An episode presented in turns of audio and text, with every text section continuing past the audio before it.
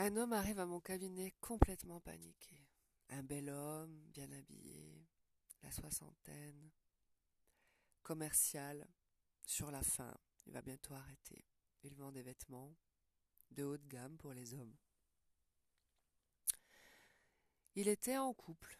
Enfin, il considère qu'il l'est toujours, mais ils ont instauré comme une colocation avec sa compagne. Ils ont une très grande maison. Et ça fait dix ans qu'ils vivent chacun dans leur quartier.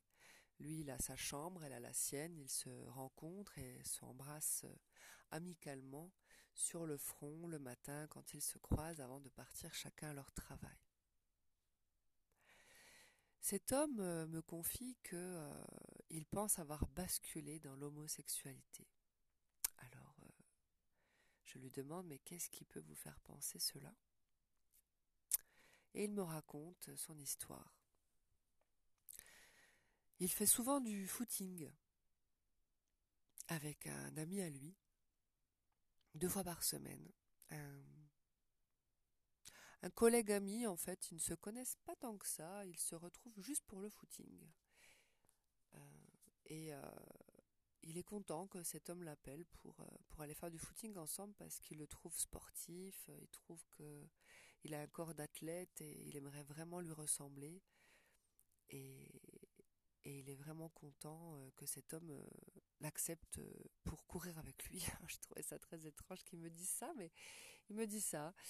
Et un jour, bah, son, ami lui propose d'aller voir un match de foot chez lui, dans son appartement, lui-même étant célibataire.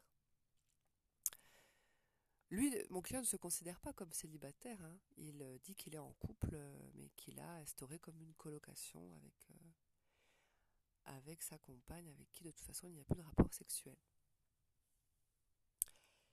Euh, donc euh, il se retrouve à cet appartement avec cet homme, euh, il regarde ils vont regarder le match de foot et donc son ami lui propose d'aller prendre une douche. D'aller prendre une douche, donc il lui indique la salle de bain, donc mon client se déshabille, et pendant qu'il se déshabille, l'autre, son ami, lui apporte une serviette déjà très gêné de se retrouver à poil devant cet homme qu'il trouve tellement beau. Euh, il était gêné que l'autre le voit à poil en fait et le juge par rapport à son physique. Donc il se réfugie très vite dans la douche, euh, il commence à prendre sa douche et là pendant qu'il prend sa douche, c'est une douche avec euh, la vitre transparente. Pendant qu'il prend sa douche, l'autre rentre dans la salle de bain, se déshabille devant lui et enfile un peignoir. Et mon client me dit quand j'ai vu sa verge, j'étais obsédé par sa verge et j'ai pensé à, qu'à sa verge pendant toute la douche. Donc mon client est sorti de la douche, a récupéré euh, ses vêtements, s'est installé sur le canapé à côté de son ami qui était donc en peignoir. Ils ont commencé à regarder le match de foot et ils ne pensaient qu'à une chose, c'était à la verge de son ami. Et son ami l'a compris et lui a proposé carrément, s'il voulait, lui faire une fellation. Et mon client a dit oui. Donc il lui a fait une fellation et pas que. Et il s'est passé, comme il me dit, j'avais l'impression d'être dans un film pornographique. Et il en a très honte. Mais il y est retourné une deuxième fois, parce qu'il en avait très envie. Et donc, euh, cette histoire m'interroge et je me dis, bon, comment se fait-il que, voilà, étant dans cette situation avec sa femme, tout ça, là, là, qu'est-ce qui parce que moi, ce qui m'intéresse, c'est qu'est-ce qu'il a donné comme nourriture à son mental pour se retrouver dans cette situation? À savoir que on ne se retrouve pas dans ces situations par hasard. Cet homme aurait pu très bien se déshabiller, euh, classiquement, euh, comme dans à l'époque quand on faisait du sport collectif, on était tous à poil dans la même douche, hein. que ce soit les filles ou les hommes. Euh, moi, j'ai vécu ça dans les sports collectifs, euh, au rugby, au foot. je crois qu'au foot, ils ont commencé à mettre des douches individuelles, mais au rugby, ils sont toujours tous ensemble à se prendre la douche à poil. Il n'y a pas de problème, quoi. Donc, tout dépend ce qu'on donne comme nourriture à son mental. Pas parce qu'ils sont tous à poil dans la douche au rugby qu'ils vont sauter dessus, qu'ils vont faire la grosse partouze tous ensemble. Hein. Donc euh, on ne se retrouve pas dans ces situations-là comme ça. Donc là, il commence à me faire un tour dans ses souvenirs. Euh, il me dit oui, mais j'ai été abusé par un, routier quand j'étais enfant. Euh, quand j'étais enfant, il y avait un ami de mes parents qui était routier. Et cet ami m'amenait à l'école. Et euh, il y avait des films, des, livres pornographiques euh, dans la cabine de cet ami routier. Et donc cet ami routier lui laissait regarder ces magazines-là. Et un jour, cet ami routier a posé sa main sur son sexe, mais il s'est pas passé grand chose. Mais pour lui, voilà, pour lui, c'est quand même être abusé. Et euh, il a nourri euh, déjà sa tête d'images pornographiques à 14 ans, alors qu'il était loin d'imaginer euh, tout ce qu'il a vu dans ces magazines. Ce monsieur a 60 ans. Hein. les magazines à l'époque, ils n'étaient pas aussi hard que ceux d'aujourd'hui, je peux vous le dire. Mais quand même, pour lui, c'était ça. Et j'ai dit non, pour moi, c'est pas suffisant, il manque quelque chose. J'ai dit mais qu'est-ce que vous qu'est-ce que vous faites euh, chez vous le soir euh, Est-ce que vous regardez un film avec euh, votre compagne quand même? Est-ce que vous lisez? Qu'est-ce que vous faites le soir? Est-ce que vous sortez avec vos amis? Est-ce que vous avez des activités nocturnes Est-ce que vous avez des rapports sexuels avec d'autres femmes?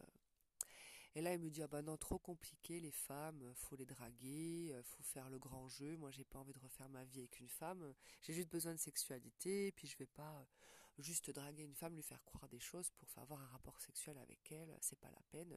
Du coup, je regarde des films pornographiques et puis je me fais du, bien tous les jours, même plusieurs fois par soir devant des films pornographiques. Ah ben là, ah ben là, j'ai dit ben là, ça, ça peut expliquer cela et quelles sont les catégories qui vous nourrissent? Et donc là, le, mon client me raconte ces catégories dans lesquels il est tombé parce que ça fait des années que ça dure. Ça fait des années qu'il regarde des films pornographiques et aujourd'hui vous avez des films pornographiques gratuits en streaming. C'est surtout des scènes. Elles, ils sont très bien foutus ces, ces sites porno parce que euh, c'est plein de petites vignettes en fait avec euh, plein de catégories. Ces vignettes en fait elles s'animent donc on voit un petit peu la scène. Hein. même finalement quand on est très excité on va regarder les scènes sur les vignettes, mais on va même pas cliquer sur la vignette pour regarder le film. Mais c'est le cerveau en fait qui en redemande. C'est fait exprès. Hein. C'est le, ça, ça, joue sur le cerveau qui va en redemander en permanence. Et le problème, c'est que si on y va souvent sur ces films pornographiques, donc ça crée une addiction et on va être euh, dans des catégories de plus en plus hard. Parce qu'au départ, on va regarder un homme et une femme faire l'amour. On va même préférer regarder les, vidéos réelles, parce qu'on va se dire, oh non, euh, ces, films pornographiques, c'est pas la réalité. Donc on va être dans le réel. après, on va aller voir euh, ben, euh, trois personnes ensemble, peut-être deux femmes ensemble. On va aller, on va commencer à être curieux d'autres sexualités.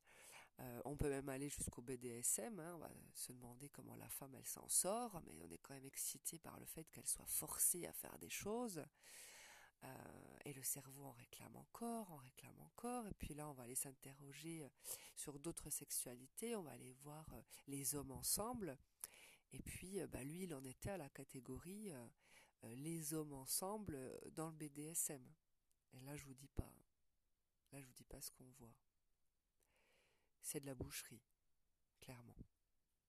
Mais il est excité par ça. Il m'a expliqué des images qui l'excitent on a été très très loin dans, ce qu'il pouvait aller euh, observer. Et là, euh, là faites attention quoi, faites attention parce que euh, pour sortir de cela, ça va être compliqué et quand on se nourrit de ces images-là, il peut que nous arriver des trucs bizarres dans la vie. Parce que justement, le cerveau s'est nourri de cela.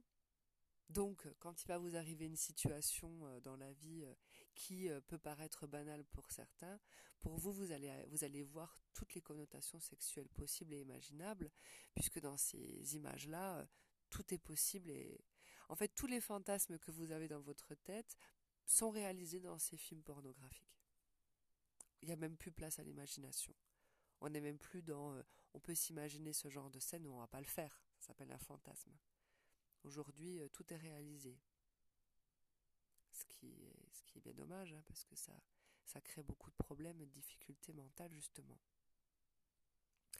Donc voilà, euh, donc il arrive avec cette honte, euh, voilà, je ne sais pas si j'ai basculé dans, dans l'homosexualité. C'est pas une histoire d'homosexualité pour le coup là. Et on bascule pas dans l'homosexualité. Euh, on aime les hommes ou on les aime pas. Et l'amour, c'est pas de la sexualité. Si je suis amoureux d'un être du même sexe que moi, on peut être considéré homosexuel. Moi, j'aime pas les cases. Hein. Moi, je considère qu'on est amoureux d'un être. On peut être amoureux d'une femme, d'un homme. on est amoureux. mais ça n'a rien à voir avec la sexualité. Quand on se nourrit d'images pornographiques, on a envie de faire l'amour avec tout. Tout, tout et même n'importe quoi. Hein. ça peut aller très très loin. Donc faites attention à ce que vous donnez comme nourriture à votre mental. Parce que c'est ce qui peut arriver. Et du coup, je ne sais même pas si cette histoire, je vais la mettre dans histoire de couple, parce qu'au final, ça n'a rien à voir avec le couple. Il n'avait pas d'histoire avec son couple. Ils ne veulent pas se séparer euh, pour des histoires financières et matérielles et confort aussi, parce qu'il n'a pas envie de vivre seul et qu'ils ont leur habitude de vie quelque part et que ça leur va très bien et qu'il euh, s'est bien rendu compte qu'il a développé aussi euh, une colocation avec cette femme euh, depuis plusieurs années, parce que ça faisait vraiment plusieurs années qu'ils n'avaient plus de rapport sexuel, mais ils s'entendent bien et ils partagent de la culture ensemble. Donc il s'est confié à son ex-compagne, sa compagne, de, de, cette dépendance sexuelle.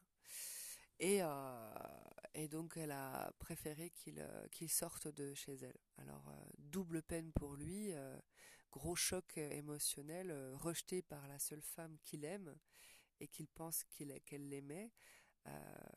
elle n'aurait jamais imaginé qu'il puisse être ainsi. il lui a confié son histoire avec son ami avec qui il fait du jogging.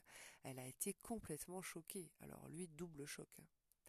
Donc là, il y a, on fait un suivi ensemble pour se, désintoxiquer quelque part de la pornographie, vraiment, hein, on en est à là, c'est de la désintox, et euh, pouvoir euh, retrouver euh, une certaine réalité en fait de ce que j'aime et de ce que j'aime pas, de ce que je veux et de ce que je veux pas.